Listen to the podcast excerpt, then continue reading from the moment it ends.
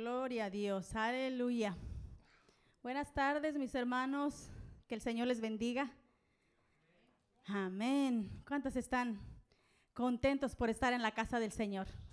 Amén. Pues con ese ánimo vamos a empezar nuestro servicio. ¿Qué le parece? Si se pone sobre sus pies y si no tiene por qué hacerlo, está bien. Hay que ese sentadito. Amén. Pero le damos la bienvenida. Amén.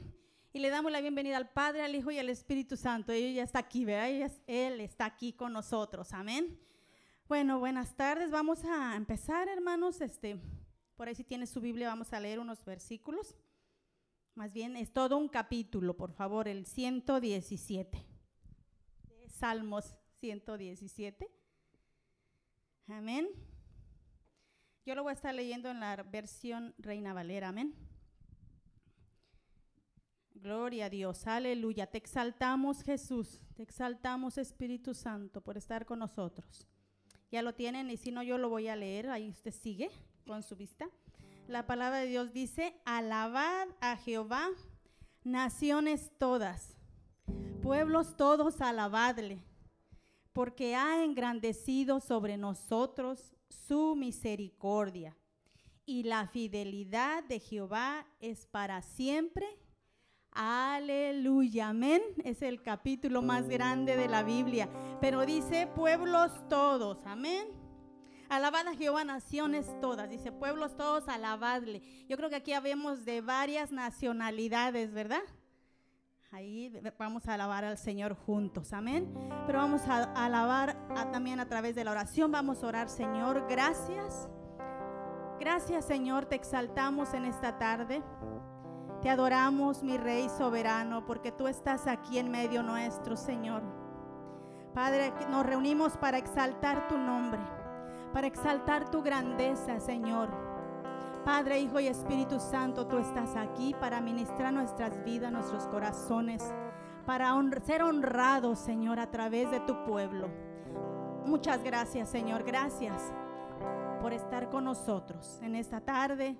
Recibe toda la gloria Recibe toda la honra, recibe toda la alabanza de tu pueblo, Señor, que está aquí para poder adorarte con libertad, con todo su ser, Señor. Padre, te adoramos por tu fidelidad y por tu misericordia.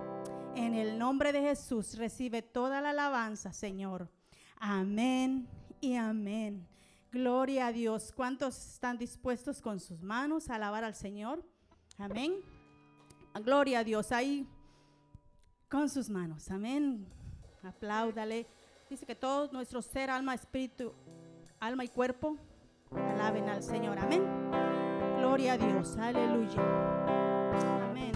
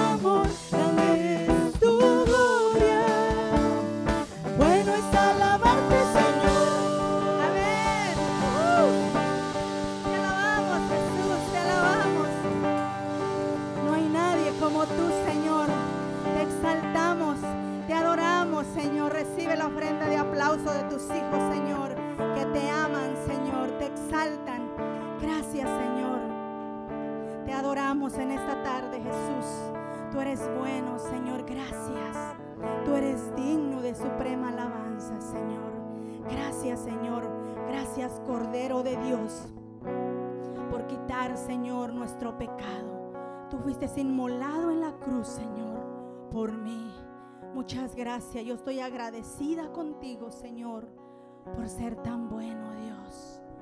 Tú eres digno, tú eres digno, Señor, aleluya. No hay nadie como tú. No hay nadie digno. No hay nadie digno más que tú. Que ser honrado en esta tarde y todos los días de nuestra vida.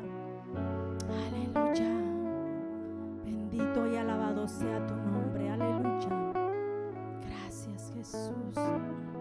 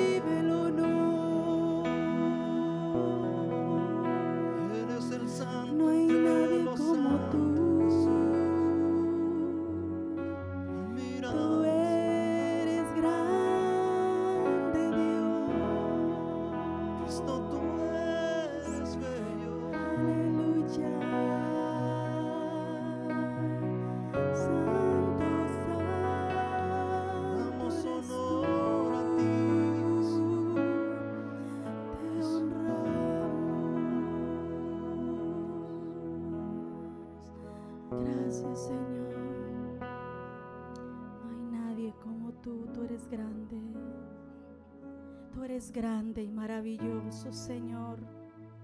Tú eres majestuoso, papá. No hay nadie, no hay nadie digno de ser alabado. Sí, Señor.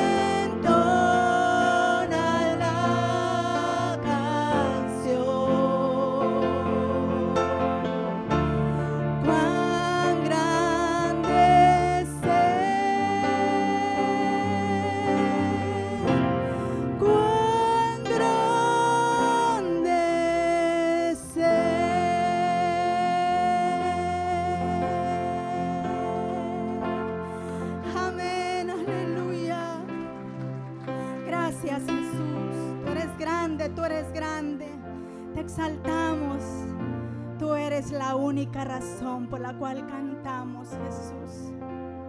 Porque tú eres grande, tú eres maravilloso, tú eres digno. Digno de ser alabado, papito. Gracias. Gracias por tu amor. Gracias porque tú estás aquí para ser exaltado, Señor. Te adoramos. Recibe toda la gloria, Jesús. Recibe toda la alabanza. Te adoramos porque no hay nadie como tú. No hay otro como tú. Tú eres grande. Tú eres precioso. Tú eres hermoso. Tú eres santo. Tú eres digno de alabar, Jesús. Mi alma te adora. Mi alma te exalta, Señor. Gracias por permitirnos adorarte, Señor, con tanta libertad, con nuestro corazón, porque tú lo mereces, papito. Exalta mi alma, Señor. Recibe toda la gloria, recibe toda la honra. ¿Por qué no le da una, un fuerte aplauso al Señor con todo su ser? Aleluya. Tú eres grande, tú eres grande, Señor. Tú eres precioso, Señor. Gracias, Señor. Y porque tú eres grande, Señor, oramos. Oramos por tu pueblo que va a ofrendar en esta tarde, Señor. Gracias, Señor, gracias. Bendecimos tu nombre, Padre. Tú te- tenemos a un Dios tan grande y bueno que suple cada necesidad, que suple, Señor, todo lo que necesitamos. Por eso te honramos en esta tarde con nuestros diezmos, con nuestras ofrendas, Señor. Bendecimos a tu pueblo, Señor. Gracias por tu palabra que dice, cada uno de como propuso en su corazón, no por tristeza ni por no con tristeza ni por necesidad, porque Dios ama al dador alegre. Aleluya, gracias Señor, te honramos Señor, alegremente te damos porque a ti te corresponde, a ti te mereces, te mere- mereces toda la gloria y la honra Señor. Recibe Señor lo que va a tu pueblo Señor, en el nombre de Jesús que sea usado para la gloria tuya, para, para lo que se necesite Señor, en el nombre de Jesús. Amén, gloria a tu nombre.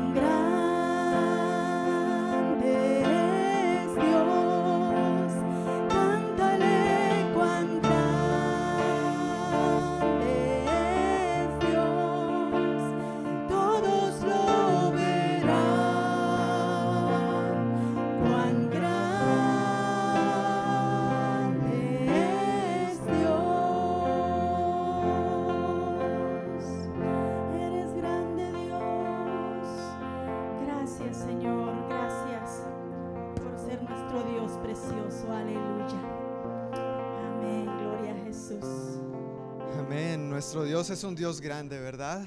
Todopoderoso, digno de alabar. Qué bueno es experimentar juntos estos tiempos donde podemos derramar nuestro corazón en su presencia y, levantar nuestras manos, derramar nuestra gratitud por medio de estas canciones, lo, lo- lo agradecidos que estamos en nuestro corazón, ¿verdad? Ah, ¿Hay gratitud en el pueblo de Dios?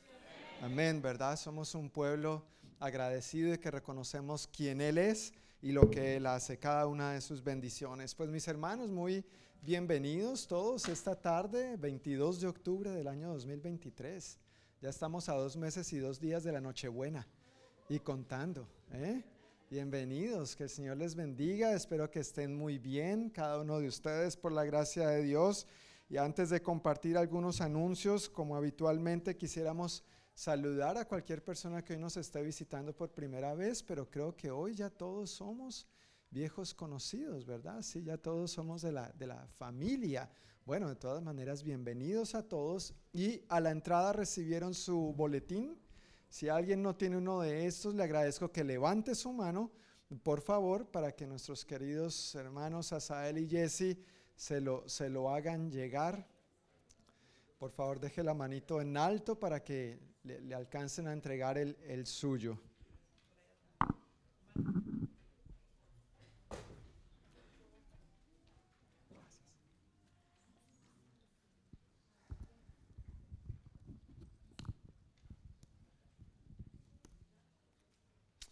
Ok, pues ahí en la parte de atrás hay algunos eh, anuncios que queremos repasar y para que estén atentos de lo que pueda ser de su interés. En primer lugar, queremos recordar que el próximo 31 de octubre, con el favor de Dios, estaremos celebrando algo que llamamos en la iglesia el Festival de la Cosecha. No es Halloween, quiero seguir reiterando y aclarando esto, no celebramos Halloween, pero sí vemos esto como una oportunidad para brindar un lugar y un ambiente seguro para familias que, deseen asistir.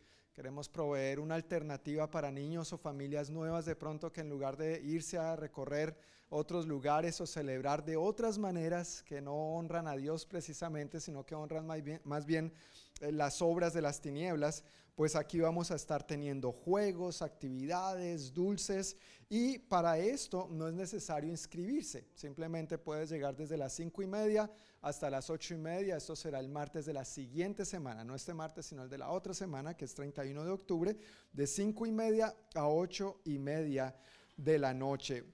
Y aunque no se requiere inscripción para asistir, si deseas servir eh, sirviendo en algún área, si deseas servir como voluntario en algún área, en alguna de las estaciones de juegos o de dulces, o ayudando a organizar al principio o durante, o ayudando a recoger y limpiar al final, pues todas las manos son bienvenidas. Entre más manos, mejor y el peso se hace más ligero. Si deseas servir en esta área, si queremos pedir el favor que te inscribas porque así podemos organizar los equipos de trabajo de la mejor manera. Entonces, para inscribirte como voluntario, puedes apuntar a la cámara de tu celular a ese código QR o al código QR que está ahí en tu boletín y ahí entonces te va a ir dirigiendo por los pasos para poder inscribirte para servir. Para asistir no hay que inscribirse, es completamente gratis, pero si desearas servir, lo cual agradecemos, pues sería una bendición que te inscribieras para saber cómo podemos organizarnos de la mejor manera. Y si hay alguna pregunta al respecto,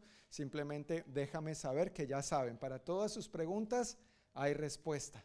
Aunque la respuesta sea no sé, pero voy a investigar, voy a preguntar. ¿Está bien?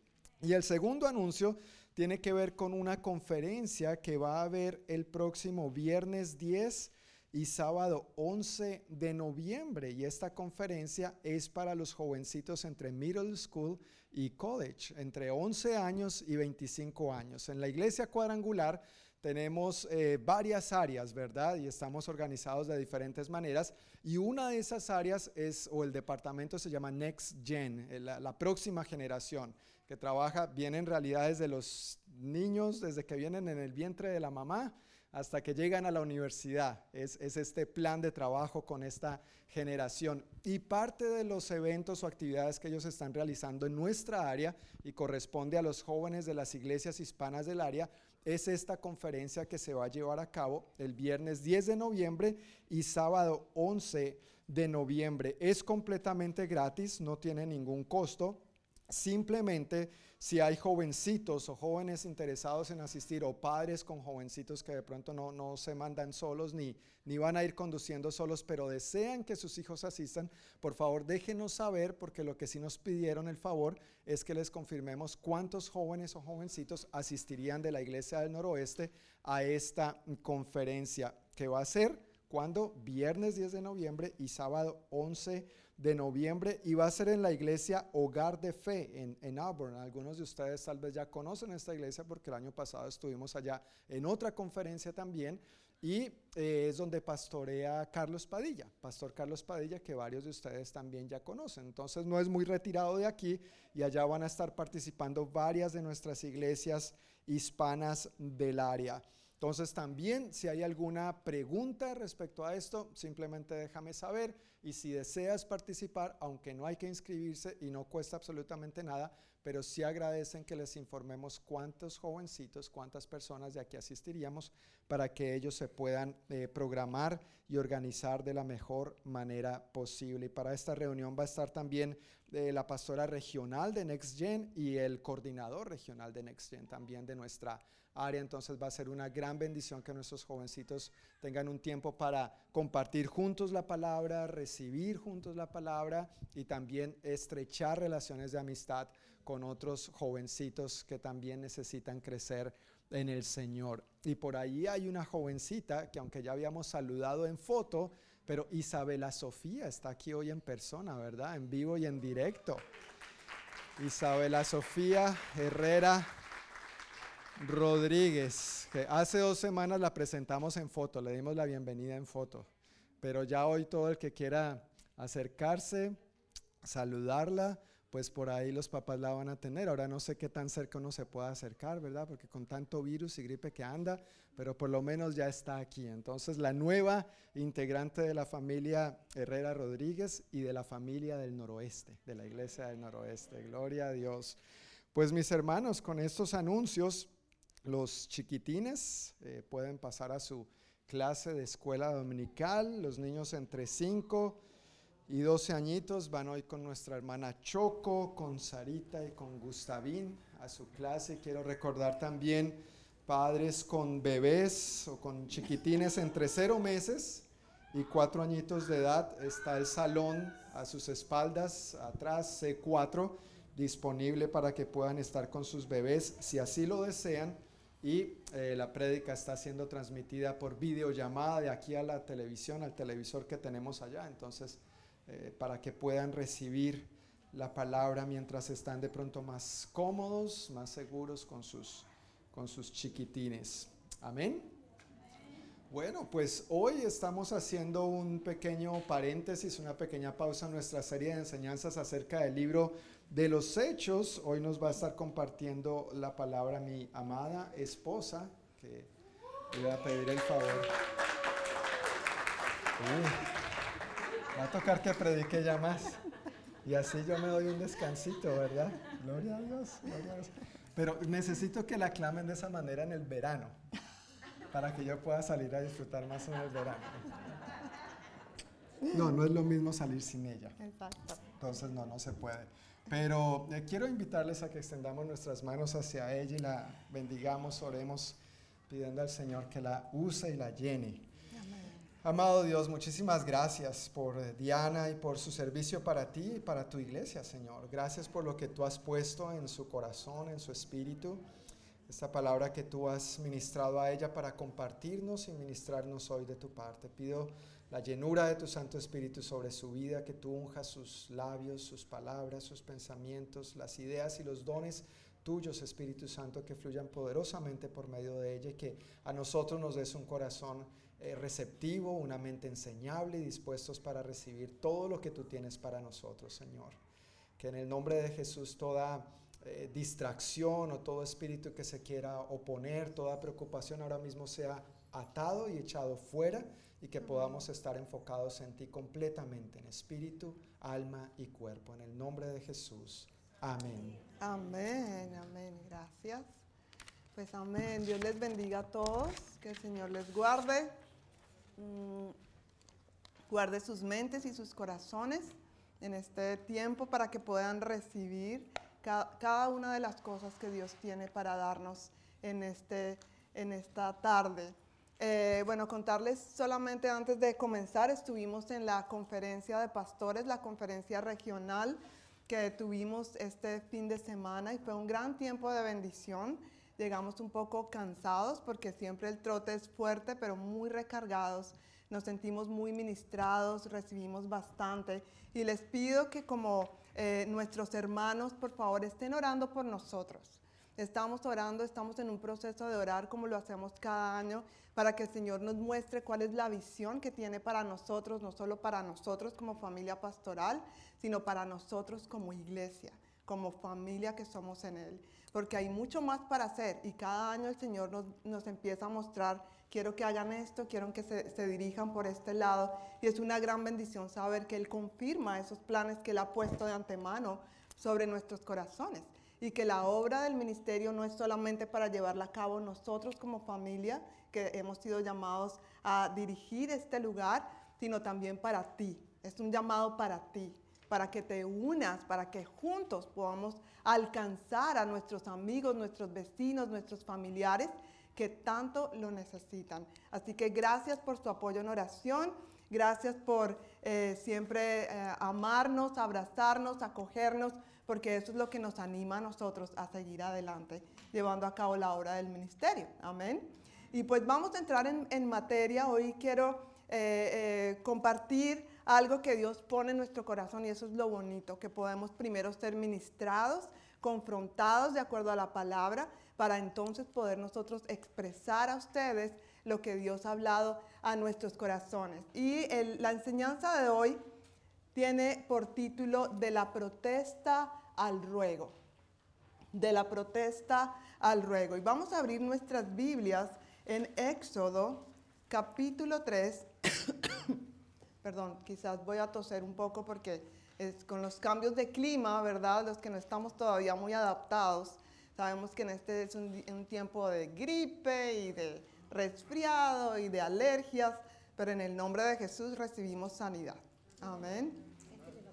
Aquí está mi salvadora siempre, ya es la segunda vez que Anita me da la menta, entonces gracias por las mentas, mm, gracias Anita. Entonces vamos a hablar acerca de un personaje y una situación, una historia que la Biblia nos cuenta que yo creo que aquí la mayoría, si no puedo decir que todos, hemos escuchado en algún momento. Es una de las historias que contamos a nuestros niños en la escuela dominical. Justamente hace poco estuvimos hablando con los niños de esto. Y qué poderosa historia que Dios, por la cual Dios quiere hablarnos hoy. Y quiero que estés muy, muy atento, poniéndote en el lugar de Moisés y todo lo que Dios habló con Moisés y que estoy segura que Dios quiere hablar con nosotros hoy. Entonces vamos a, estar leyendo bastante, bastante eh, el capítulo 3 y parte del capítulo 4. Y quiero entonces que leamos los primeros tres versículos del capítulo 3 de Éxodo para que eh, tengamos un contexto de lo que estaba sucediendo en este momento. Éxodo capítulo 3, versículos 1 al 3. Dice así, tenemos todos, ahí hay Biblias, recuerden, en la parte de adelante hay Biblias, o ahora no solamente decimos abran su Biblia, sino abran su celular, ¿sí? Porque ahora en la, en la era digital, entonces la mayoría de personas tienen su, su Biblia en su celular. Yo soy de, de la vieja guardia, les cuento porque a mí me encanta mi Biblia de papel, subrayarla y hacerle cositas, entonces eh, todavía no he llegado a ese punto, pero bueno, abran su celular o su Biblia. Vamos a leer entonces los primeros tres versículos. Dice así, Moisés y la zarza ardiente. Cierto día Moisés se encontraba apacentando el rebaño de su suegro Jetro, quien era sacerdote de Madián. Llevó el rebaño al corazón del desierto y llegó a Sinaí, el monte de Dios. Allí el ángel del Señor se le apareció en fuego, en un fuego ardiente, en medio de una zarza. Moisés se quedó mirando lleno de asombro, porque aunque la zarza estaba envuelta en llamas, no se consumía.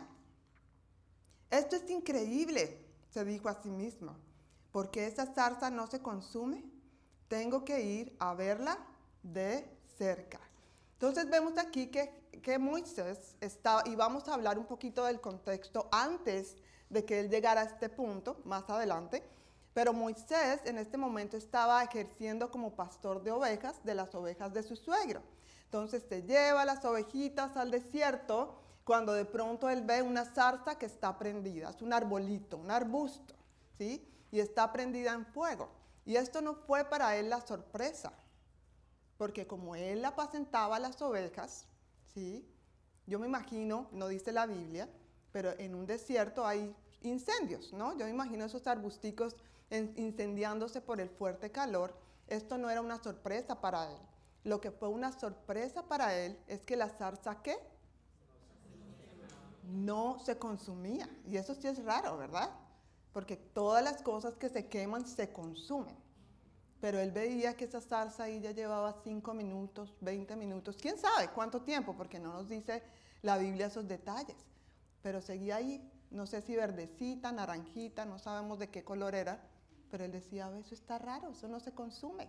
Y entonces a él le dio curiosidad y dice que se dijo a sí mismo, o quizás le dijo a una ovejita, pues tengo que ir, ¿sí? A ver qué está pasando allí. Y dice que él se acercó.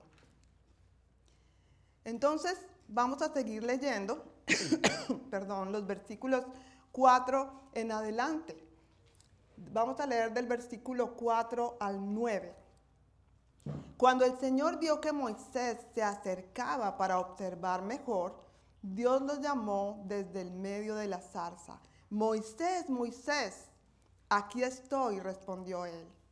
No te acerques más, le advirtió el Señor. Quítate las sandalias porque estás pisando tierra santa. Yo soy el Dios de tu padre, el Dios de Abraham, el Dios de Isaac y el Dios de Jacob. Cuando Moisés oyó esto, se cubrió el rostro porque tenía miedo de mirar a Dios. Vamos a hacer una pausa allí.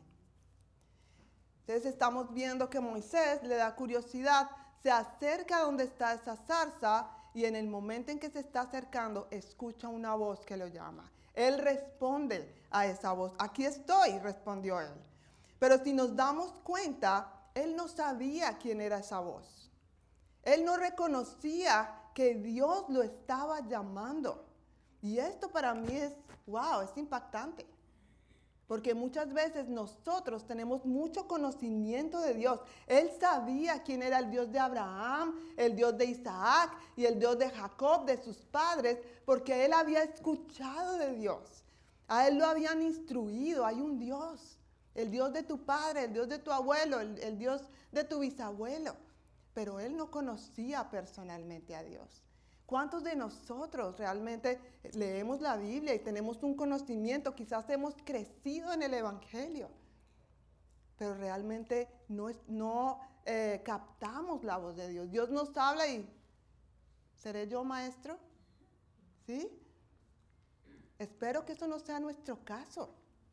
Era el caso de Moisés en este momento. Entonces él responde, aquí estoy. Y escucha, versículo 5, la voz de Dios diciendo, no te acerques más, le advirtió el Señor. Quítate las sandalias porque estás pisando tierra santa. Yo soy el Dios de tu padre, el Dios de Abraham, el Dios de Isaac y el Dios de Jacob. Cuando escucha esto, que Dios te identifica quién es, entonces dice, cuando Moisés oyó esto, ¿qué? Se cubrió porque tenía miedo de mirar a Dios. Dijo, ay, esto es verdad. Esto como que sí es en serio. Ese Dios que he escuchado, como que sí, sí es verdad, sí es real. Estamos en una época en donde mucha gente ha escuchado de Dios. Y lo dije en la reunión de las mujeres y lo he dicho varias veces, la gente está cansada de ver a gente que dice yo soy cristiano, pero no ve una diferencia. El mundo está cansado y por eso ahora cuando hablamos de Cristo es más difícil. Yo no sé si ustedes, bueno, cuando yo era chiquita, eso fue hace unos cinco años, cuando yo era chiquita, yo veía como la gente tenía más sed de Dios y uno le hablaba de Dios. Yo veía a mis papás, sobre todo a mi mamá, hablando de Dios y, y veía yo más el quebrantamiento de la gente, la sed. Pero ahora uno les habla de Dios y es como, ah, ok, muchas gracias. Pero la gente quiere ver. La gente quiere experimentar a un Dios vivo, a un Dios real. Y no quiere decir que nosotros como creyentes debamos ser perfectos. Eso es lo que no estoy diciendo. Estoy diciendo que aún en medio de nuestra imperfección, ellos tienen que ver algo diferente. Ellos tienen que ver que cuando nos equivocamos nosotros decimos, perdón, mire, la embarré, eso estuvo mal. Aún en medio de los errores Dios se glorifica. Y es nuestra responsabilidad mostrar a ese Dios vivo y a ese Dios real. Quizás de aquí, uno de nosotros, hemos escuchado a Dios, pero en el fondo nos dejamos llevar por lo que el mundo está diciendo. ¿Es un Dios real? Prendemos el televisor y vemos las guerras y decimos, ¿realmente dónde está Dios? Dios está cumpliendo su palabra y Dios está más cerca de lo que nosotros nos imaginamos. El mundo está viendo el proceso de que la Biblia no es una fábula. Y más que se va pasando el tiempo con toda esto, la guerra, vi una noticia esta mañana que decía que el presidente Biden dijo que necesitábamos un nuevo orden mundial. Alarmas. Alarmas de lo que está pasando, que la Biblia ya lo había dicho hace mucho tiempo. Es tiempo de que nosotros nos pongamos en el asunto. Acercarnos a ese Dios real, que no es una fábula. Dejarnos transformar por Él, para que nosotros seamos los primeros voceros de que Dios es un Dios vivo y real, el Dios de Abraham, el Dios de Isaac, el Dios de Jacob, el Dios tuyo, el Dios mío, que hizo milagros, hace milagros y seguirá haciendo milagros. Cuando nos disponemos, cuando le creemos, cuando damos esos pasos de fe. Es el momento de que nos pongamos en el asunto, hermanos, porque la iglesia está dormida. Hay mucha necesidad y estamos muy cómodos. Como ese hombre que decía, Señor, yo haré por ti lo que sea, Señor. Pídeme lo que sea, Padre. Estoy dispuesta a hacer lo que sea. Ok, mañana te espero en la oración de las 5 de la mañana. Señor, que sea a las 10. Por favor, Cambia el corazón del pastor para que la oración no sea tan temprana, ¿sí? Entonces queremos y oramos y pedimos milagros y estamos dispuestos a ver a Dios obrar, pero no estamos dispuestos a pagar el precio. Queremos lo cómodo y nos gusta lo cómodo, pero Dios no siempre está en lo cómodo, hermanos. Dios no siempre está en lo cómodo. Vemos que aquí vemos a un Moisés que había escuchado de Dios, pero en realidad no tenía esta relación con Dios, no identificaba a Dios. Cuando Dios te habla, ¿tú realmente sabes si es Dios? ¿O son tus emociones? ¿O es el enemigo que te quiere desviar? No, es que yo sé que ese es el hombre para mí, dicen los, la mujer para mí, dicen los solteros. Pero vamos a hablar más adelante de algunas señales. No, es que yo siento que ese es el hombre para mí. Quizás las emociones están hablando más fuerte, quizás las circunstancias, pero ¿qué dice Dios? ¿Qué dice Dios acerca de esto? Seguimos allí cuando dice el versículo 5, quítate las sandalias porque estás pisando tierra santa. Quítate las sandalias esto es muy profundo realmente, esto de las sandalias. Pero en mi corazón simplemente había algo que quiero compartir y es, ¿qué es lo que está impidiendo que puedas acercarte a Dios? Ya has escuchado de Él, ya sabes que es un Dios real. ¿Qué está impidiendo? ¿Qué es lo que Dios te está diciendo? Quítate las sandalias. Acércate con humildad, desnúdate. Ven ante mí sincero. No podemos engañar a Dios. Dios ya sabe hasta lo más profundo de nuestro corazón. Podemos tratar de venir a Él y convencerlo de que somos tan espirituales, que tenemos tan buen corazón. Pero en el fondo Dios sabe.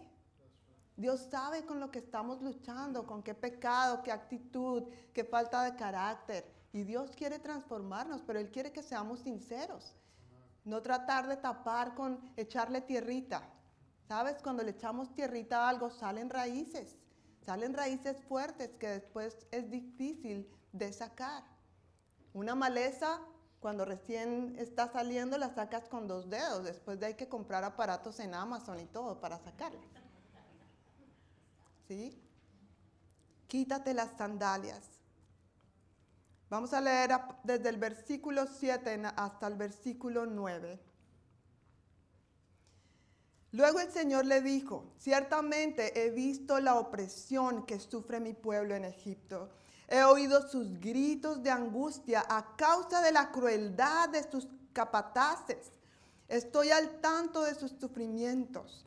Por eso he descendido para rescatarlos del poder de los egipcios, sacarlos de Egipto y llevarlos a una tierra fértil y espaciosa. Es una tierra donde fluyen la leche y la miel. La tierra donde actualmente habitan los cananeos, los hititas, los amorreos, los fereceos, los hebeos y los jebuseos. Eso parece como una poesía antigua, ¿verdad? Todos esos son pueblos paganos, pueblos que adoraban otros dioses, ¿verdad? Y Dios le está diciendo que va a llevar al pueblo a, a conquistar esos pueblos. Versículo 9, mira, el clamor de los israelitas me ha llegado y he visto con cuánta crueldad abusan de ellos los egipcios. Dios le está dando a Moisés un contexto de lo que está pasando. Y no solamente le da el contexto, ahí le empieza a, revelar su plan. Le dice, mira Moisés, esto es lo que está pasando, es algo terrible lo que le está pasando a tu gente. Porque Moisés era hebreo, que terminó en, casa de, de, los, de los príncipes, ¿sí? Pero él era hebreo y le está contando, o sea, ¿te imaginas el Dios Todopoderoso escoge a Moisés para abrirle su corazón? Mira, he escuchado el clamor de esa gente, pero también le revela su plan. Dice ahí, estoy al tanto de sus sufrimientos, versículo 8, por esto he descendido para rescatarlos del poder de los egipcios. Dios tiene un plan siempre aunque la cosa se ponga tensa y caliente. Yo sé que a ustedes no les ha pasado eso. A mí sí. Hay momentos donde la vida se pone como si uno estuviera en la olla. En la olla no, en la plancha directa caliente. ¿Sí? Pero Dios quiere decirte hoy, yo estoy viendo tu sufrimiento, no te preocupes. Dios va a enviar a alguien, Dios va a enviar la respuesta. Y hasta ahí todo estaba bien, Moisés estaba escuchando pero no se imaginaba las palabras siguientes en el versículo 10. Ahora, ¿qué le dice?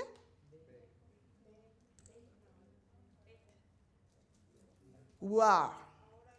Hasta el versículo 9 todo estaba perfecto para Moisés. Dios se le revela, Dios está ahí, le cuenta la historia, muy bonito, Señor, gracias. Pero cuando le dice el Señor, ahora ve. Versículo 10. Porque te envío al faraón. Tú vas a sacar de Egipto a mi pueblo Israel. Ni siquiera Dios le está diciendo, ¿será que podrías hacerme el favor de sacar un tiempo en tu agenda para que por favor tú podrías ayudar? No, Él le, le da una orden. ¿Qué hacemos nosotros cuando Dios nos envía, cuando Dios muestra una necesidad tan grande? Vamos a ver qué hizo Moisés, a ver si estamos respondiendo de la mejor manera, como Moisés, o de otra manera. Dios le da en el versículo 10 una orden y una tarea a Moisés. Versículo 11.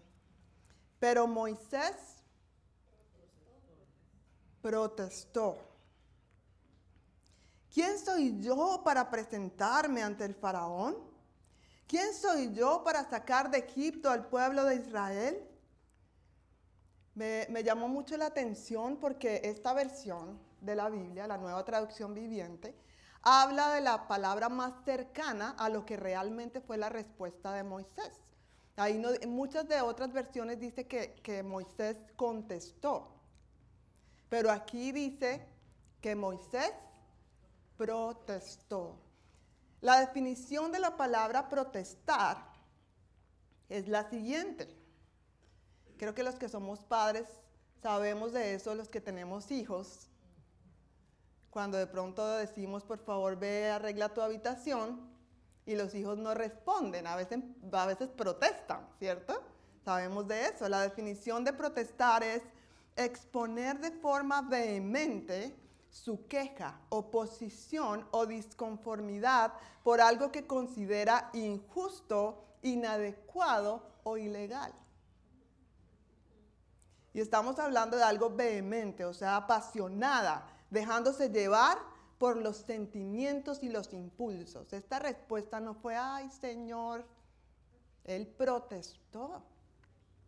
Él quizás pensaba que lo que Dios le estaba diciendo era injusto, inadecuado o ilegal. Imagínate hasta donde van los pensamientos nuestros y el atrevimiento con Dios, ¿verdad? Porque muchas veces somos igual que Moisés. No contestamos, protestamos. Y ahí es donde él dice, pero ¿quién soy yo para presentarme ante el faraón? ¿Quién soy yo para sacar de Egipto al pueblo de Israel? Y en el versículo siguiente, versículo 12, vemos la respuesta de Dios. Pero antes de esto, quiero aclarar algo, no, se me estaba, me estaba saltando esto que es importante. Quiero aclarar que no está mal que tú expreses lo que tú piensas delante de Dios.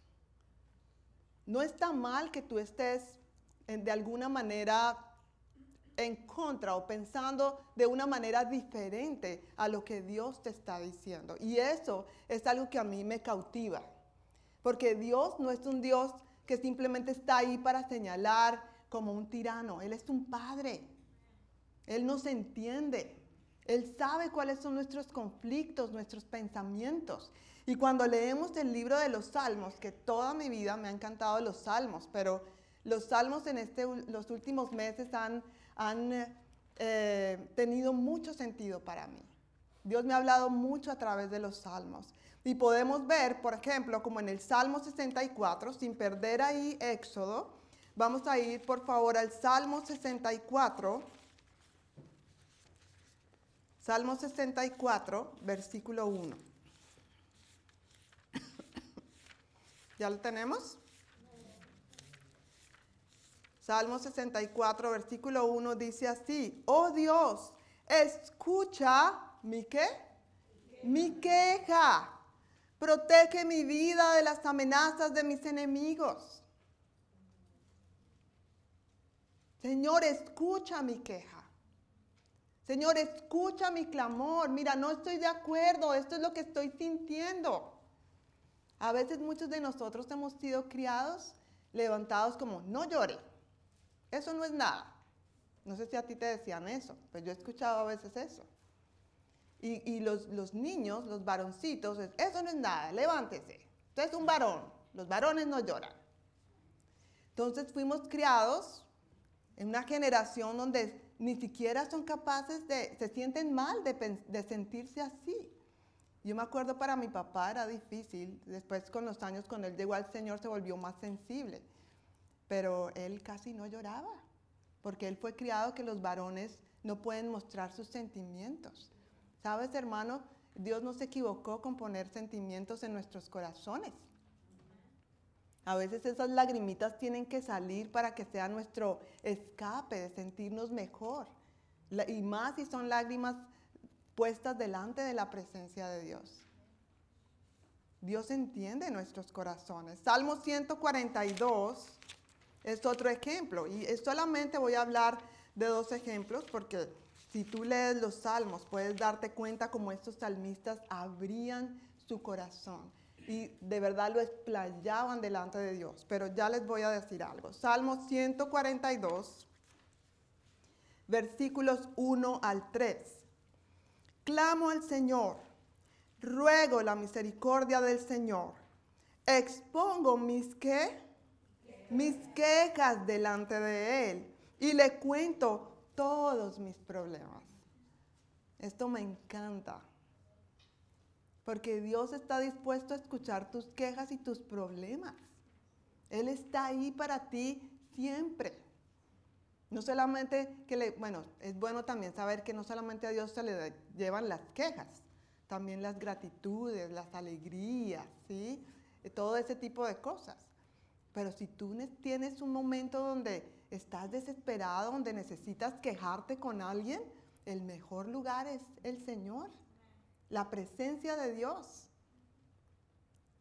Cuando me siento agobiado, dice ahí, versículo 3, solo tú sabes qué camino debo tomar, vaya donde vaya. ¿Alguno se ha sentido agobiado aquí? Hay situaciones que nos agobian, que nos hacen sentir sin valor, quizás sin, sin esperanza. Nos sentimos mal. Pero es allí donde vamos al Señor y dice que solo tú sabes qué camino debo tomar. Si nos damos cuenta la diferencia entre Moisés y los, los, el salmista o los salmos, cuando leemos en los salmos, es la actitud del corazón. Cuando nosotros vemos en los salmos, es Señor, ¿dónde estás? Mira esta situación. Pero tú eres mi roca, pero tú eres mi Dios, pero tú eres quien me sacará de esto. Podemos exponer al Señor de una manera saludable nuestros problemas, nuestras inconformidades, pero al mismo tiempo reconocemos quién es Dios, reconocemos que nos da la victoria. No nos quedamos simplemente en la queja, como hizo Moisés. Hasta este momento Moisés no ha reconocido nada más que quién soy yo para presentarme ante el faraón. Y quizás en medio de eso había un poco como de eh, orgullo, no quiero hacer eso, pero simplemente con una humildad falsa, Señor, pero ¿quién soy yo? Pero en realidad, ¿cuál es la motivación del corazón? Esto debería ser también algo que aprendamos cómo acercarnos no solamente a Dios, sino a cualquier autoridad. El punto es que a cualquier autoridad humana nosotros podemos engañar, pero a Dios no podemos engañar de cuál es la verdadera motivación de nuestros corazones. Y allí está Moisés protestando, protestando ante el Señor. Ojalá nosotros también podamos aprender esto, porque sabes, nuestros hijos necesitan aprender esto también.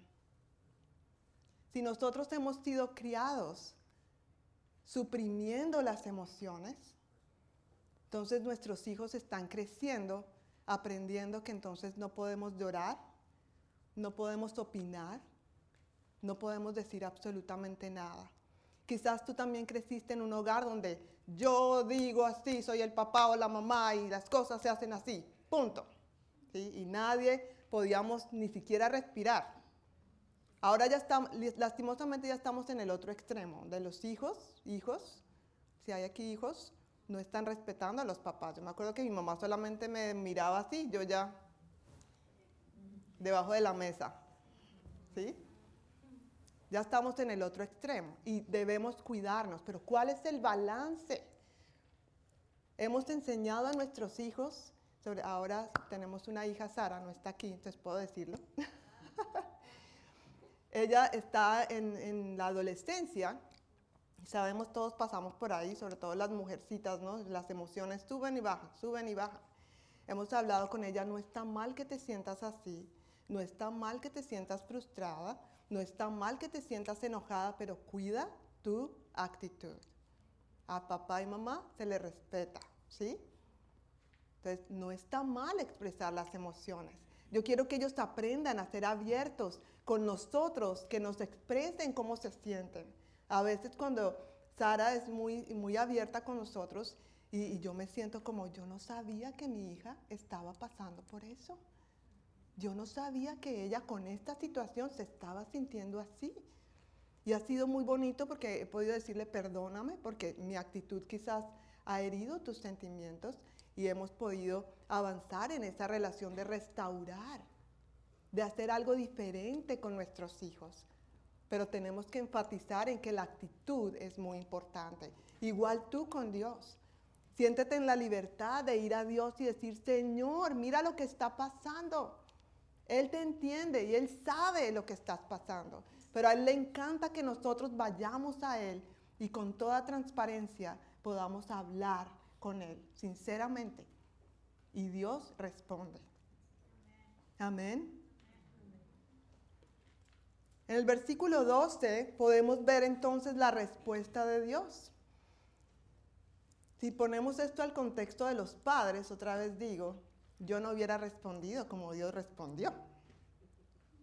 ¿Sí? Muchas veces delante de las protestas, ¿cómo respondemos frente a nuestros hijos? El versículo 12 dice que Dios contestó. Ahí no dice que Dios lo regañó, que Dios le gritó, que Dios lo castigó, que Dios le mandó un rayo. Dios dice, Dios, ahí dice, Dios contestó. Yo, ¿qué? Quiero que lo digas en voz alta. ¿Qué dijo Dios? Yo estaré contigo. Yo estaré contigo. Y de pronto yo estaba leyendo eso y yo creo que yo pensé por un momento, si yo fuera Moisés, yo digo, yo no le estoy preguntando eso al Señor. Parece que la respuesta fuera completamente diferente a lo que yo le pregunté al Señor. Él, Moisés le está haciendo otras preguntas. ¿Quién soy yo para presentarme ante el faraón? ¿Quién soy yo para sacar de Egipto al pueblo de Israel? Y quizás él estaba esperando que yo le dijera, pero tú eres el que tiene el poder. Tú eres tan inteligente, Moisés. Yo te he dado dones y talentos. Levántate. Dios no le echó flores. Lo que Dios está diciendo aquí es que no importa cuántos talentos tengas, no se trata de ti, se trata de quién va contigo. ¿Quién está contigo? No se trata de cuánto dinero tengas en la cuenta. No se trata de cuánto inglés hables. Eso es algo que me ha tocado a mí. Que a veces yo me he puesto límites porque es que no hablo inglés. Y a veces en cualquier supermercado donde sea, he visto como Dios me trae así y así fue. Y hay gente que me dice, ¿cómo has mejorado en el idioma? No saben que es el Señor que me está ayudando. No se trata de ti. No se trata de si tienes fuerzas. No se trata de cuánta salud tengas. No se trata de cuántos años tienes. Ah, eso dejémoslo a los jóvenes. Yo ya estoy muy vieja para eso. No se trata de cuánto dinero tienes en el banco, si tienes casa, apartamento, cuántos carros tienes, con qué ropa te vistes. Nada de esto importa, hermanos. Es quién es el Dios en el cual tú has creído. ¿En realidad le crees? Volvemos a lo mismo, el conocimiento de Dios. Sí, yo sé que Dios sana. Sí, yo sé que Dios salva. Sí, yo sé que Dios cambia las vidas. Pero en realidad, creo. Creo que es así. Lo estoy viviendo. Dice ahí Dios, yo estoy contigo. Y sigue el versículo diciendo, y esta es la señal para ti de que yo soy quien te envía. Cuando hayas sacado de Egipto al pueblo, adorarán a Dios en este mismo monte. No solamente le está garantizando que estará con él, sino que le está dando una visión de lo que va a pasar en el futuro. Moisés, tú vas a traer el pueblo aquí y vamos a vol- volvernos a encontrar juntos en este monte. Le está dando una visión. Esto va a ser el plan, Moisés. Y entonces, dice el versículo 13. ¿Qué dice ahí el versículo 13? Entonces Moisés volvió a protestar otra vez de manera vehemente, emocional. Vamos a ver qué dice Moisés. Si voy a los israelitas y les digo, el Dios de sus antepasados me ha enviado a ustedes, ellos me preguntarán, ¿y cuál es el nombre de ese Dios? Entonces, ¿qué les responderé? Moisés aquí no ha entendido nada, ni papa, como decimos en Colombia. Moisés no ha entendido ni papa de lo que está pasando aquí. Él no ha tenido la revelación profunda de lo que Dios le está diciendo. Entonces, si nosotros nos fijamos en la respuesta de Moisés, él está más interesado y preocupado en qué va a pasar conmigo. ¿Qué pasa si ellos me preguntan, yo qué les voy a decir? O sea, ¿qué dirán de mí? ¿Qué pensará la gente? A veces estamos tan preocupados por las cosas externas, las cosas sin valor, el qué pensarán de mí, se burlarán de mí, me van a menospreciar, porque tengo esto, no tengo aquello, no estoy al nivel. No se trata de nosotros, se trata de Él y su obra, se trata de su plan. ¿Hay algo que tú piensas que Dios te está pidiendo en este momento? Y no tiene que ser de ir a, rescatar un pueblo.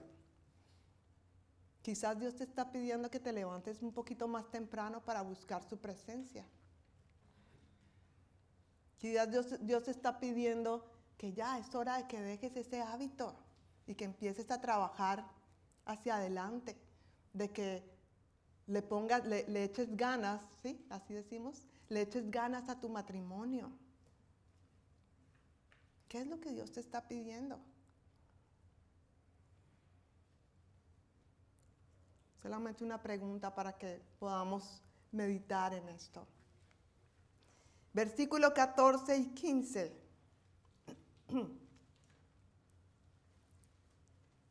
Dios le contestó a Moisés. Tampoco dice que le regañó, que lo condenó. Versículo 14 da una revelación poderosa de, lo que Dios está revelando. Y quiero que, sean, estén muy atentos aquí. Dice, yo soy el que soy. Dile esto al pueblo de Israel. Yo soy, me ha enviado a ustedes. Yo soy. Versículo 15. Dios también le dijo a Moisés, así dirás al pueblo de Israel. Yahvé, el Dios de sus antepasados, el Dios de Abraham, el Dios de Isaac, el Dios de Jacob, me ha enviado a ustedes. Este es mi nombre eterno, el nombre que deben recordar por todas las generaciones.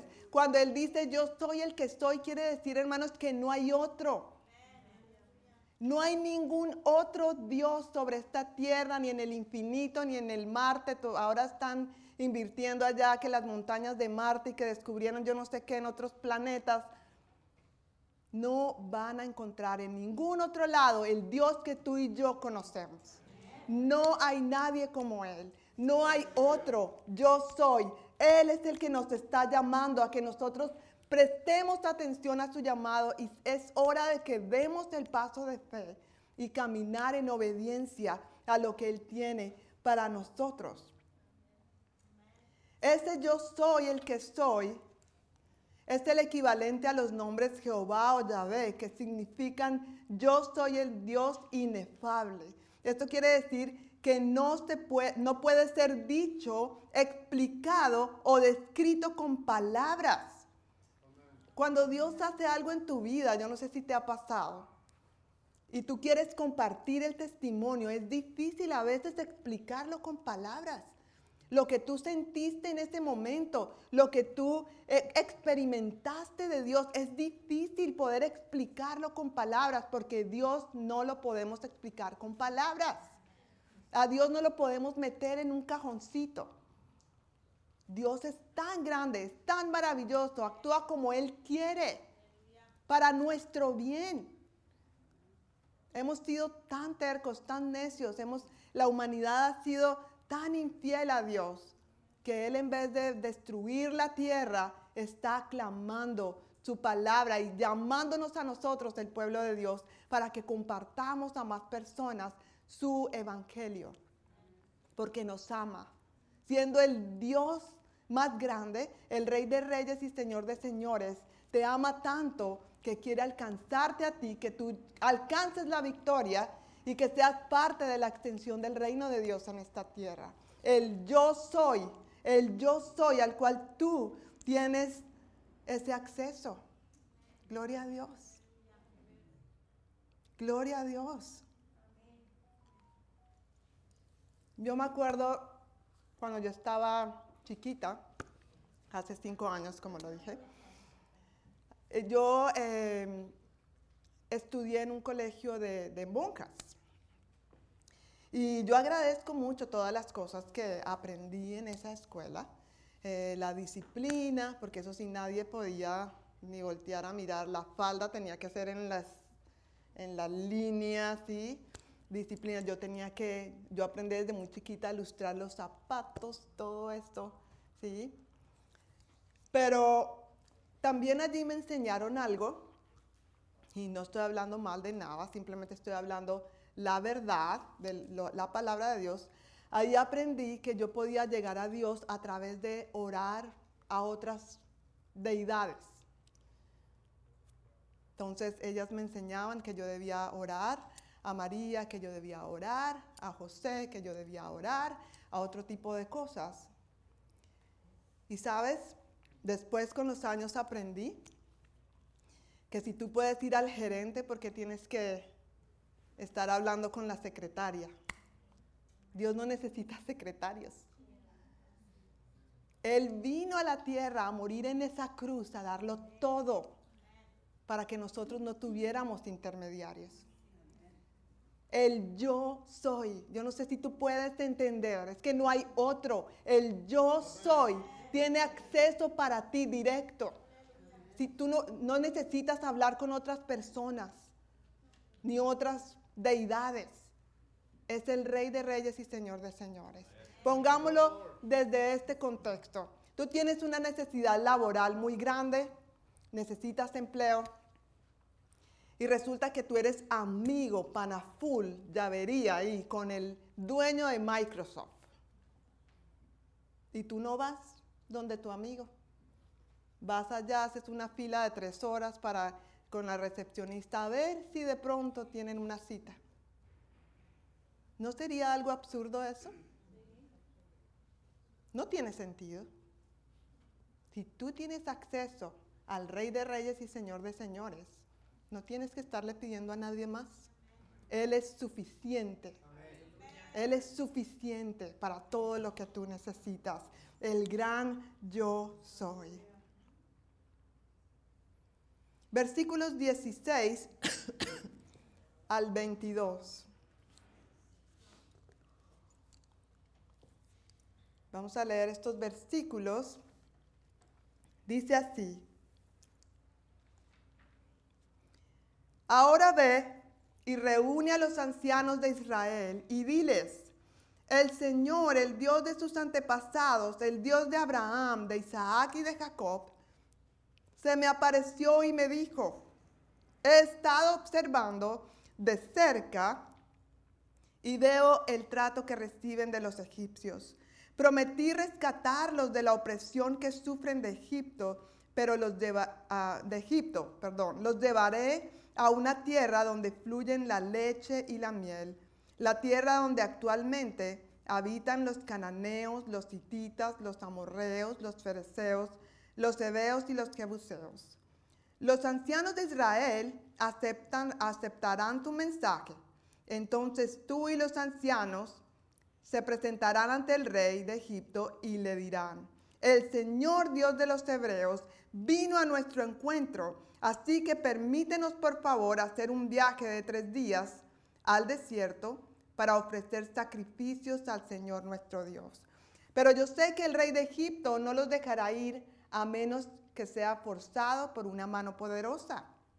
Así que levantaré mi mano y heriré a los egipcios con todo tipo de milagros que realizaré entre ellos. Entonces, al fin, el faraón los dejará ir. Además haré que los egipcios los miren con agrado, les darán obsequios cuando salgan, de modo que no se irán con las manos vacías.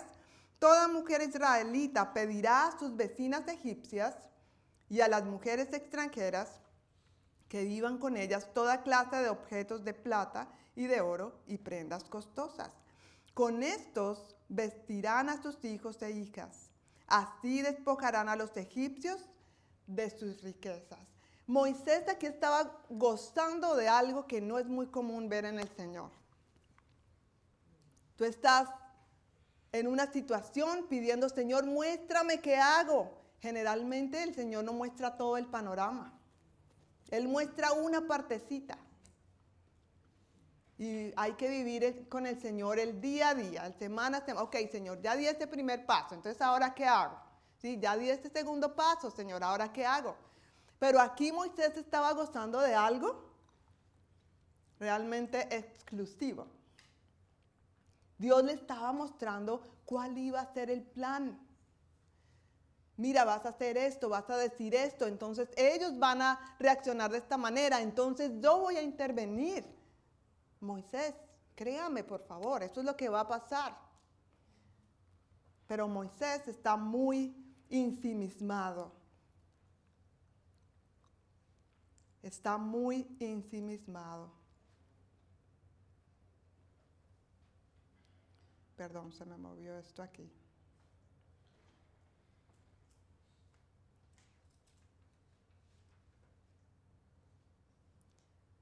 Versículos, capítulo 4, ahora vamos a entrar al capítulo 4, versículo 1. Quiero que ustedes lo lean y me digan qué pasó ahí. Dice, sin embargo, ¿qué? ¿Cuántas veces ha protestado Moisés? Esta es la tercera. Pero no se parece Moisés nada a nosotros. Esto solamente es para información personal, hermanos. Entonces aquí dice, sin embargo, Moisés protestó de nuevo. ¿Qué hago si no me creen o no me hacen caso? ¿Qué hago si me dicen, el Señor nunca se te apareció? ¿Qué hago? Aquí ya no solamente estaba protestando, sino que podemos ver que Moisés tenía miedo. Y esto es simplemente leyendo algunos comentarios, eh, profundizando un poquitito del contexto de donde venía Moisés.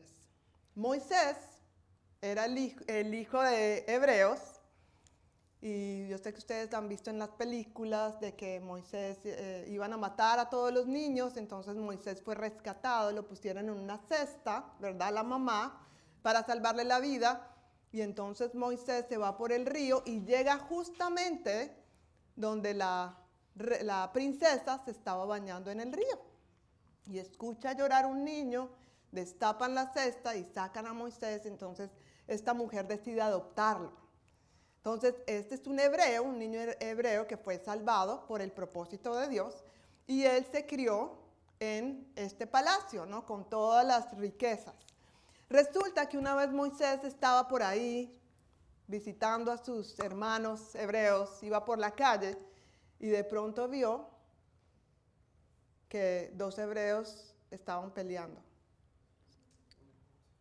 Pero antes de eso, Moisés había cometido un asesinato, había matado a un egipcio. Y entonces él lo enterró para que nadie se diera cuenta. Eso ustedes tienen que leerlo con más detalles. Entonces cuando estos dos hermanos hebreos estaban peleando, él dijo, entonces, oye, no, no se peleen, son hermanos. Y le dijo, ¿qué, ¿qué vas a hacer? Moisés, ¿vas a venir a matarme como mataste a ese egipcio? Él pensaba que nadie lo había visto. Entonces cuando él se sintió descubierto, él se fue. Por eso estaba por allá, llegó a donde Jetro, allá le dieron, se quedó a vivir, Jetro le dio su hija como esposa y estaba trabajando como pastor de ovejas. Y allí fue donde pasó este encuentro. Él tenía su guardado, como decimos en buen colombiano, tenía su guardado del pasado. Y ahora Dios le estaba diciendo, regresa. ¡Pling! Quizás el temor de que dirán de mí no sería porque no quería Moisés enfrentar esta situación del pasado. Decía quizás allá, Me matan. qué cosas del pasado quizás no hemos resuelto, que nos tienen aquí obstaculizando el poder de Dios. Y estamos poniendo excusas. No queremos avanzar porque quizás tenemos cosas guardadas del pasado. Debemos rendir eso al Señor y confiar de que Dios, si nos arrepentimos, Dios va a obrar, Dios va a abrir nuevos caminos, Dios va a hacer algo nuevo en nuestras vidas. porque Él nos perdona. Si nosotros pedimos perdón, Él nos perdona. No hay nada del pasado que Él no pueda perdonar. Amados hermanos, necesitamos arrepentirnos. Él tenía temor y una de las cosas que estuve leyendo en el idioma original en la Biblia se menciona 365 veces la frase no temas o la expresión no tengan miedo. Qué coincidencia, ¿verdad? 365 veces se menciona esta expresión en la Biblia. Yo creo que Dios sí quiere que nosotros cada día, los 365 días del año, tengamos presente que Él está con nosotros, que no debemos temer, porque Él está ahí. Versículo 2 en adelante. Aquí es donde entonces Dios le hace una pregunta poderosa y profunda a Moisés. Entonces el Señor le preguntó, ¿qué es lo que tienes en la mano? Contestó Moisés, una vara de pastor. ¿Qué es lo que tienes en la mano? No, Señor, yo te voy a servir cuando termine high school. Ahí es cuando te voy a servir, Señor. Ya me dejan menos tareas, termino con eso, te voy a servir y a obedecer. Terminas high school, llegas a la universidad. Señor, cuando termine la universidad, es que me tocó un profesor súper teso. Pero seguro, Señor, cuando termine la universidad, te voy a servir y voy a creer en ti, pero de verdad, con toda. Terminas la universidad, estás trabajando y te casas, Señor, cuando mis hijos crezcan. Porque es que ahora demandan mucho y tengo que trabajar mucho para poder proveer a la casa. Y la esposa le gusta, tú sabes, Señor, la ropa buena. Tengo que trabajar mucho. ¿Cuándo es ese cuándo? ¿Cuándo es ese momento en donde nosotros le vamos a decir al Señor, ya estoy listo para servirte? Y el Señor nos dice, ¿qué tienes ahora en tu mano? Así como estás, puedes servir al Señor. No tenemos excusas. Él no pide un estándar, Él no pide un estatus, Él no pide que termines eh, el, instituto bíblico y te gradúes para que el vecino pueda conocer de Cristo. Para que tu amigo del trabajo, tú puedas decirles, tengo dolor de cabeza, ven, yo oro por ti. Así te miren raro. Me acuerdo una vez con una señora de, de la escuela de mi hijo con la que hemos tenido eh, relación y hemos estado hablando y nos encontramos en la escuela y un día, ay no, yo aquí con un dolor de cabeza, decía ella.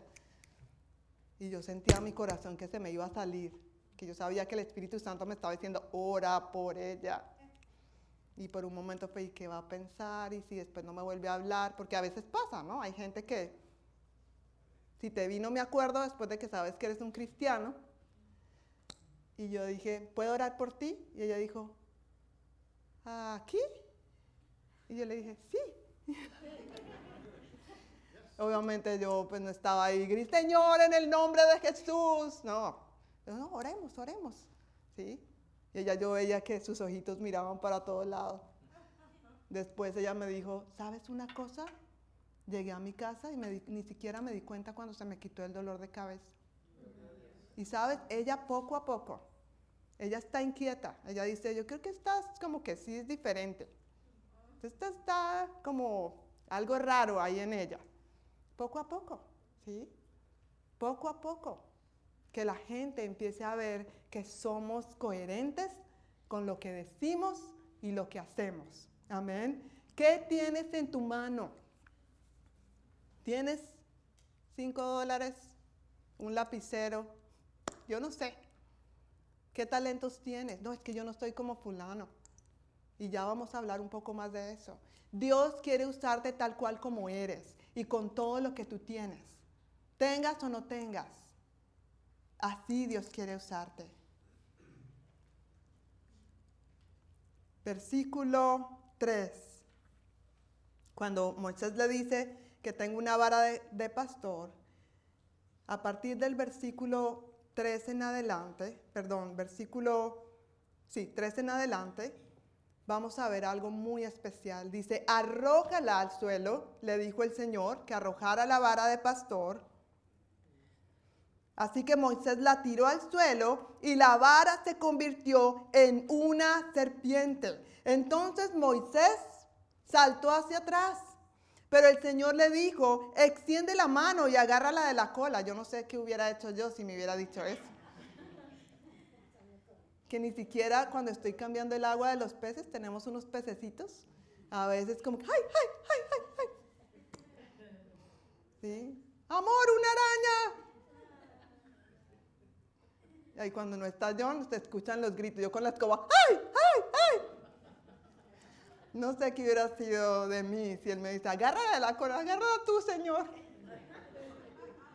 Te creo, te creo, te creo. Versículo 4.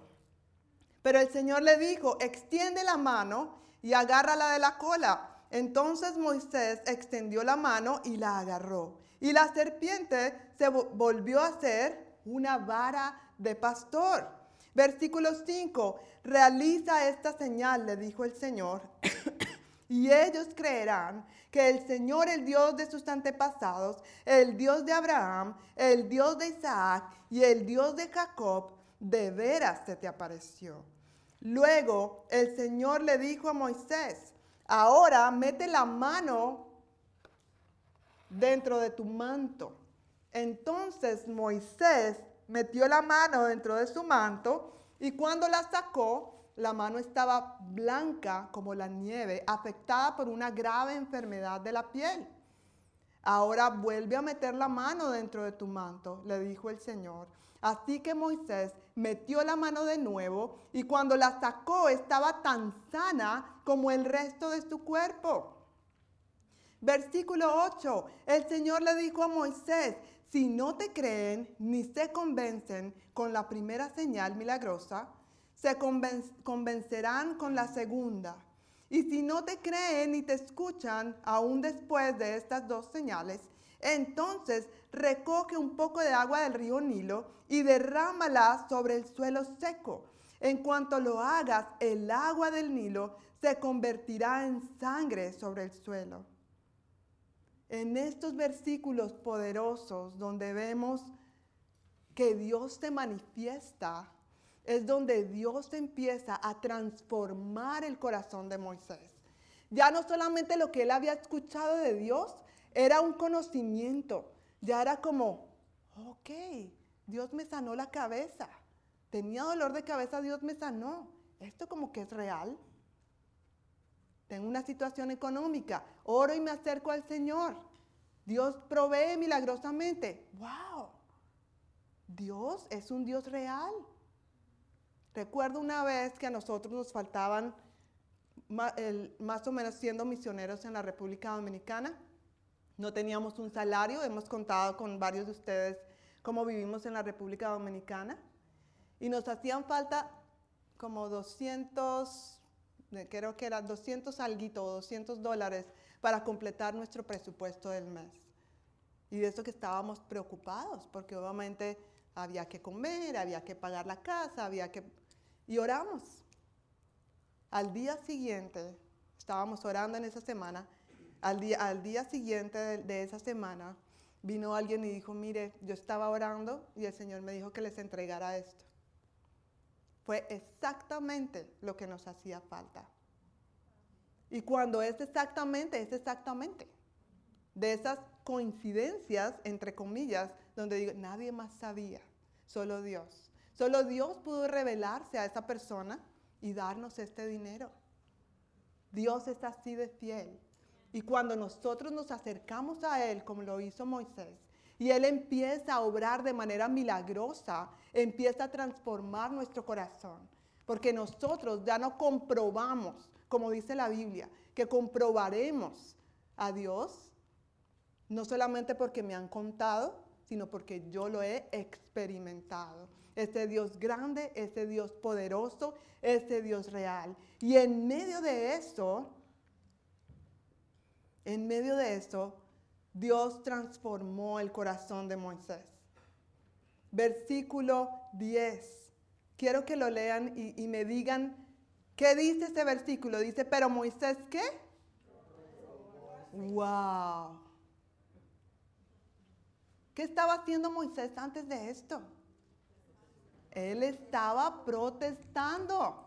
Y después de ver todos los milagros que Dios estaba haciendo, ahí sí como, como dice ahí la Biblia, como Tomás, hasta no ver, no creer, ¿cierto? Igualito va un amigo mío por ahí. Un amigo del primo del vecino. Lastimosamente a veces somos así.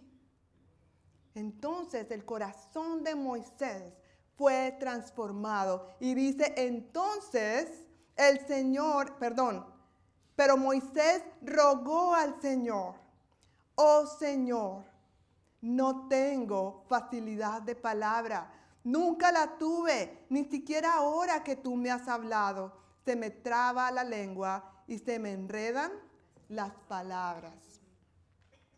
Según lo que aquí no es, pues es muy claro el, texto, ¿verdad? Pero eh, dicen que Moisés quizás era,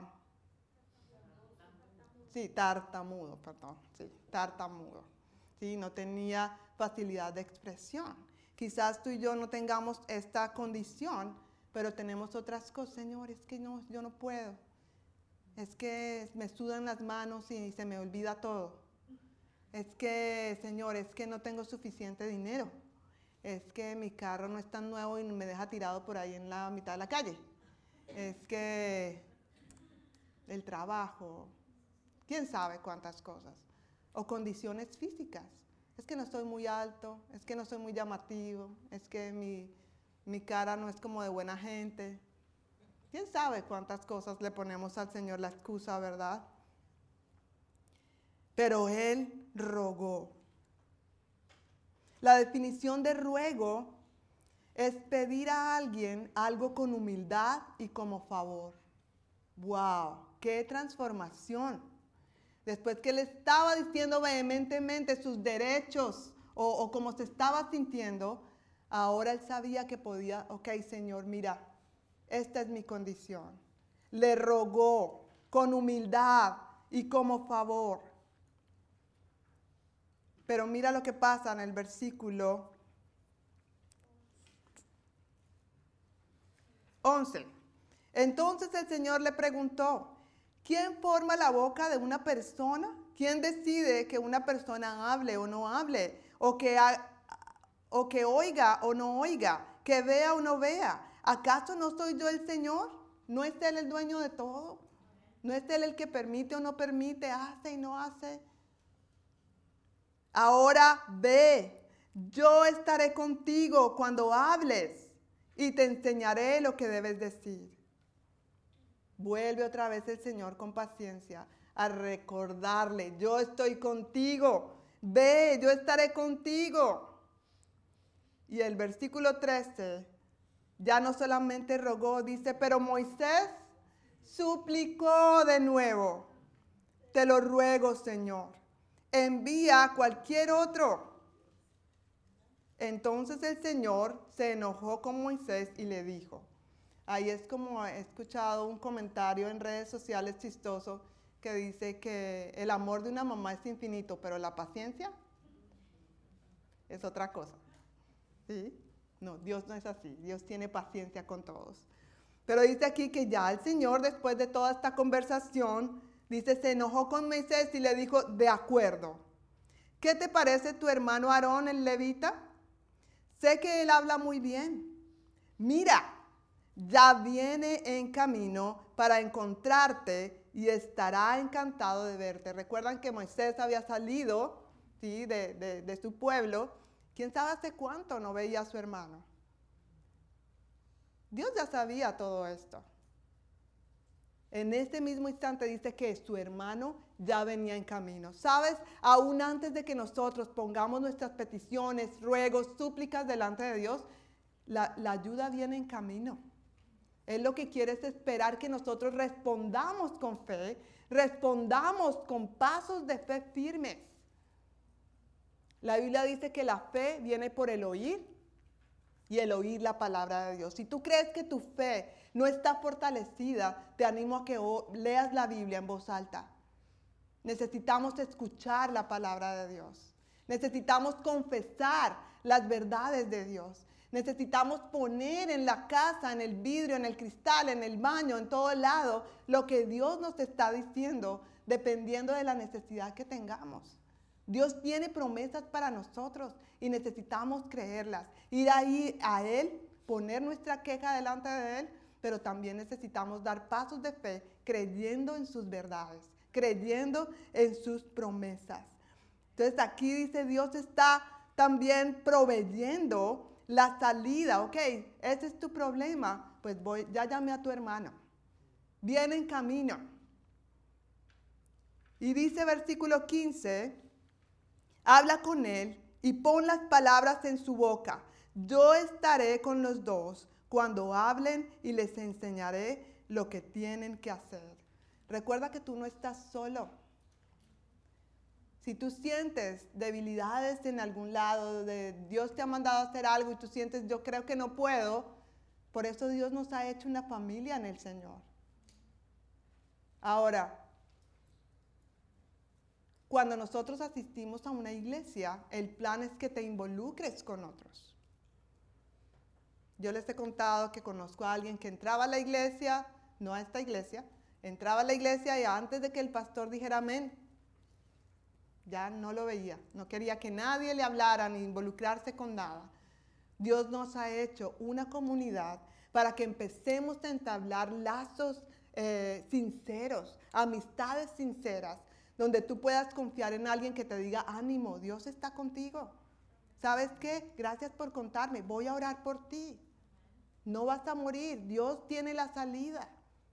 Y que juntos podamos llevar a cabo y, y sobreponernos a todas estas situaciones que a veces desafían nuestra fe.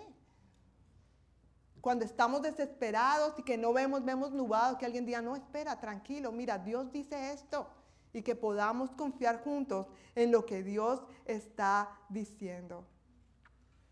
Versículo 18 y 19. Vemos la confirmación de Dios. Dice, luego Moisés volvió a la casa de Jetro, su suegro, y le dijo, por favor permíteme volver a Egipto para visitar a mis padres. Ni siquiera sé si todavía viven. ¿Y qué le dijo, su suegro? Ve en paz. ¿Recuerdan hace ocho días cuando John nos estaba contando acerca de las visiones? Cuando Dios nos da una visión, también Dios la confirma. ¿sí? De igual manera, cuando Dios habla acerca de algo, nos da un encargo, Él confirma esa voluntad para nosotros. A través de las autoridades, a través de su palabra, a través de darnos paz en nuestros corazones. Así que cuando tú recibas una asignación de parte de Dios, cuando tú creas que Dios te está llevando a hacer algo, a cambiar de país, a cambiar de casa, lo que sea, busca consejo. No solamente lo que Dios dice, ¿qué dice tus autoridades espirituales? ¿Qué dice esa amiga que está llorando contigo? ¿Qué sientes? ¿Hay paz? ¿O crees que todo es un desorden, pero vas a tomar la decisión? Porque eso es lo que crees que es de Dios. No importa que todo el mundo esté en contra. Dios quiere lo mejor para ti. Amén. Y en el versículo 19 dice, antes de que Moisés saliera de Madián, el Señor le dijo, y yo pienso que contestó esta inquietud profunda de su corazón, regresa a Egipto porque ya han muerto todos los que querían matarte. Dios sabe el temor más profundo que tenemos en nuestros corazones. Dios sabe, no podemos engañarlo. Como conclusión, y para terminar, nuestro objetivo como cristianos es crecer y madurar a la medida de Cristo. En Efesios 4, versículos 11 al 13, dice así. Efesios 4, versículos 11 al 13. Ahora bien, Cristo dio los siguientes dones a la iglesia. Los apóstoles, los profetas, los evangelistas y los pastores y maestros. Ellos tienen la responsabilidad de preparar al pueblo de Dios para que lleve a cabo la obra de Dios y edifique la iglesia, es decir, el cuerpo de Cristo. Entendemos hasta ahí, ¿verdad? Pero este, este, este pasaje no termina ahí, dice versículo 13. Este proceso continuará hasta que todos alcancemos tal unidad en nuestra fe y conocimiento del Hijo de Dios que seamos maduros en el Señor, es decir, hasta que lleguemos a la plena y completa medida de Cristo. El objetivo, mis hermanos, es que nosotros seamos maduros en el Señor. Que no nos quedemos afectándonos porque es que no voy a la iglesia, porque es que no me saludó, porque es que no se olvidaron de mí, o porque me miró rayado. Y da risa, pero es así. Somos inmaduros en, en esas cosas y nos estamos fijando en cosas que son tan superficiales. En vez de que nosotros más bien digamos, si esto me molestó, Señor, ¿qué quieres hacer en mí? Quiero madurar, quiero enfrentar estas cosas con madurez porque hay cosas más importantes. Si nuestros niños se quedan chiquitos y tienen 20 años y todavía quieren leche materna, es, es un problema, ¿verdad? No podemos estar tanto tiempo en el Señor pegados a cosas insignificantes e inmaduras. Pero saben, dice ahí, seamos maduros en el Señor, es decir, hasta que lleguemos a la plena y completa medida de Cristo. Y quiero ser muy enfática en esto.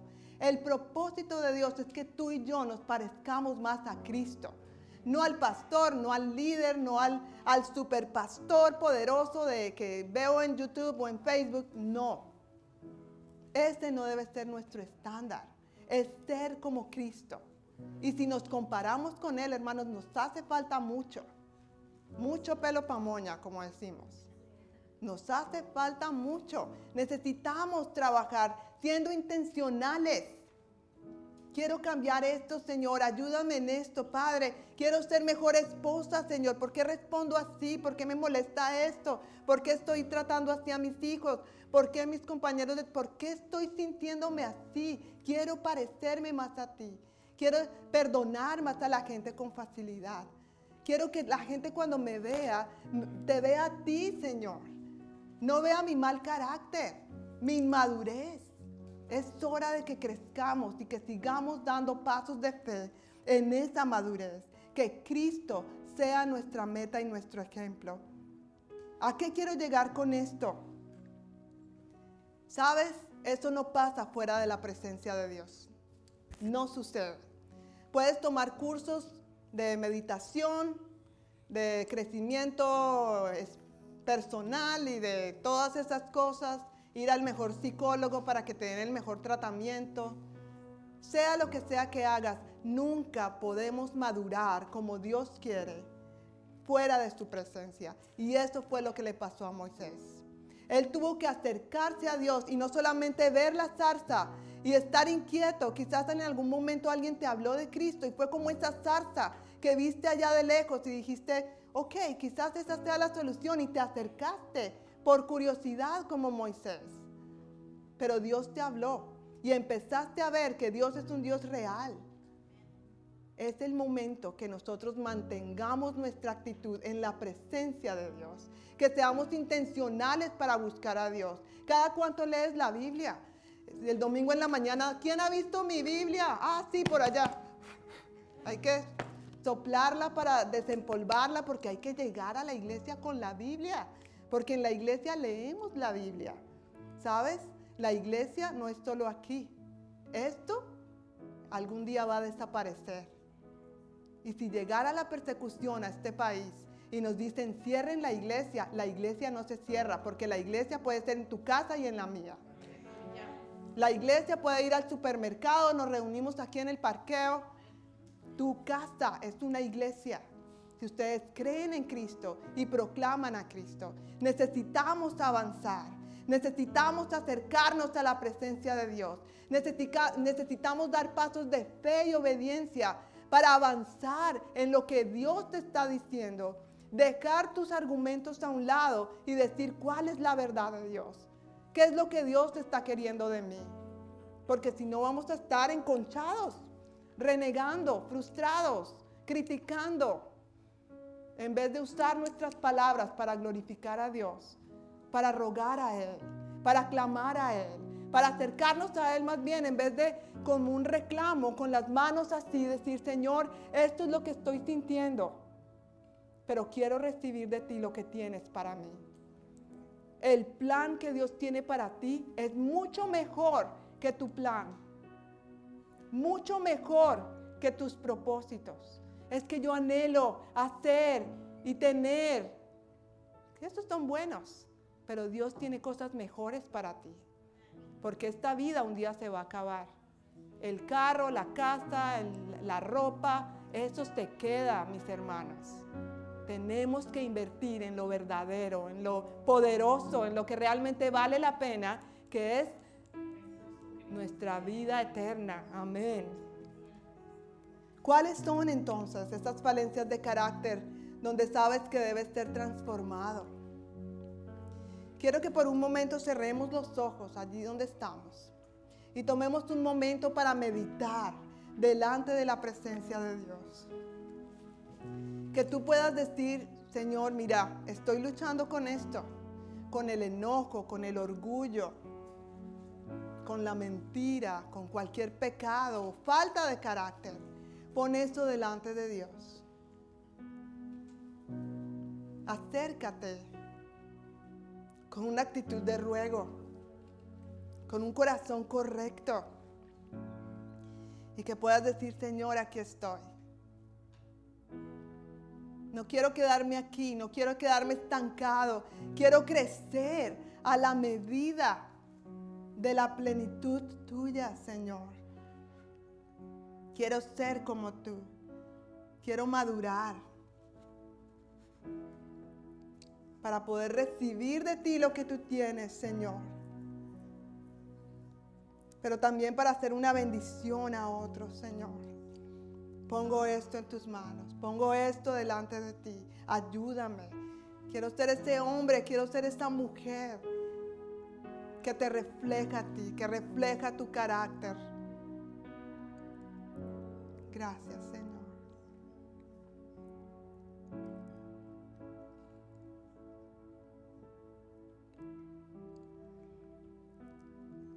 Gracias, Señor. Gracias, Señor.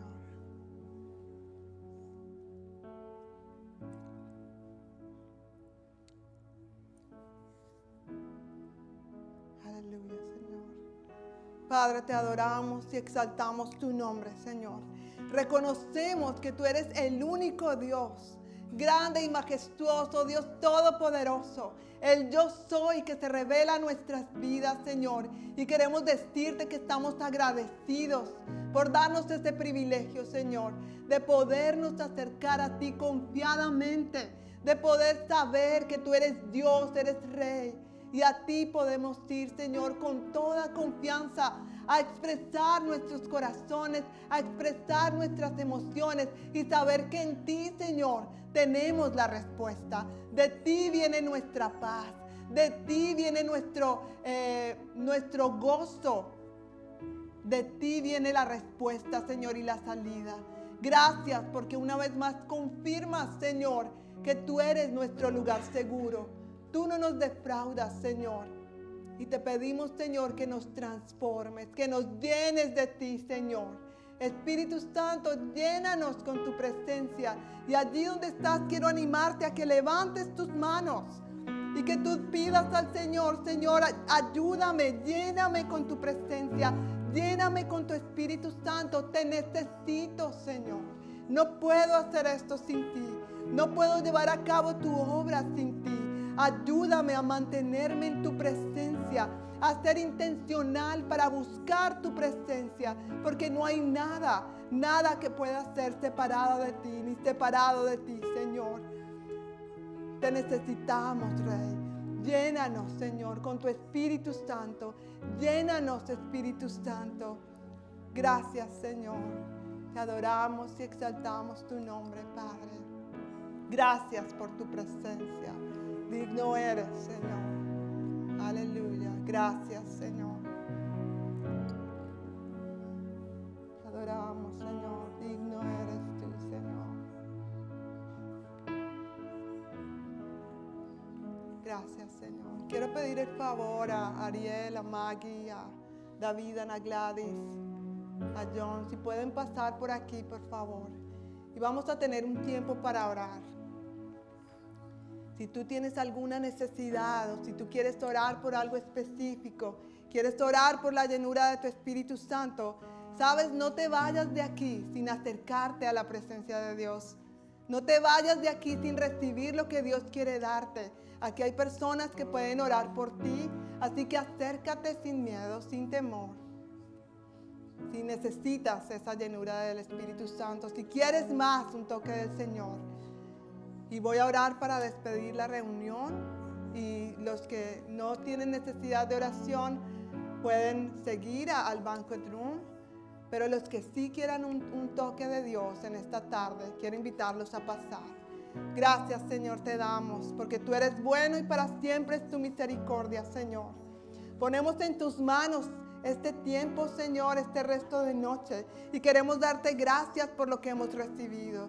Ayúdanos, Señor, a ser no solamente oidores de tu palabra, ayúdanos a ser hacedores de ella, Señor.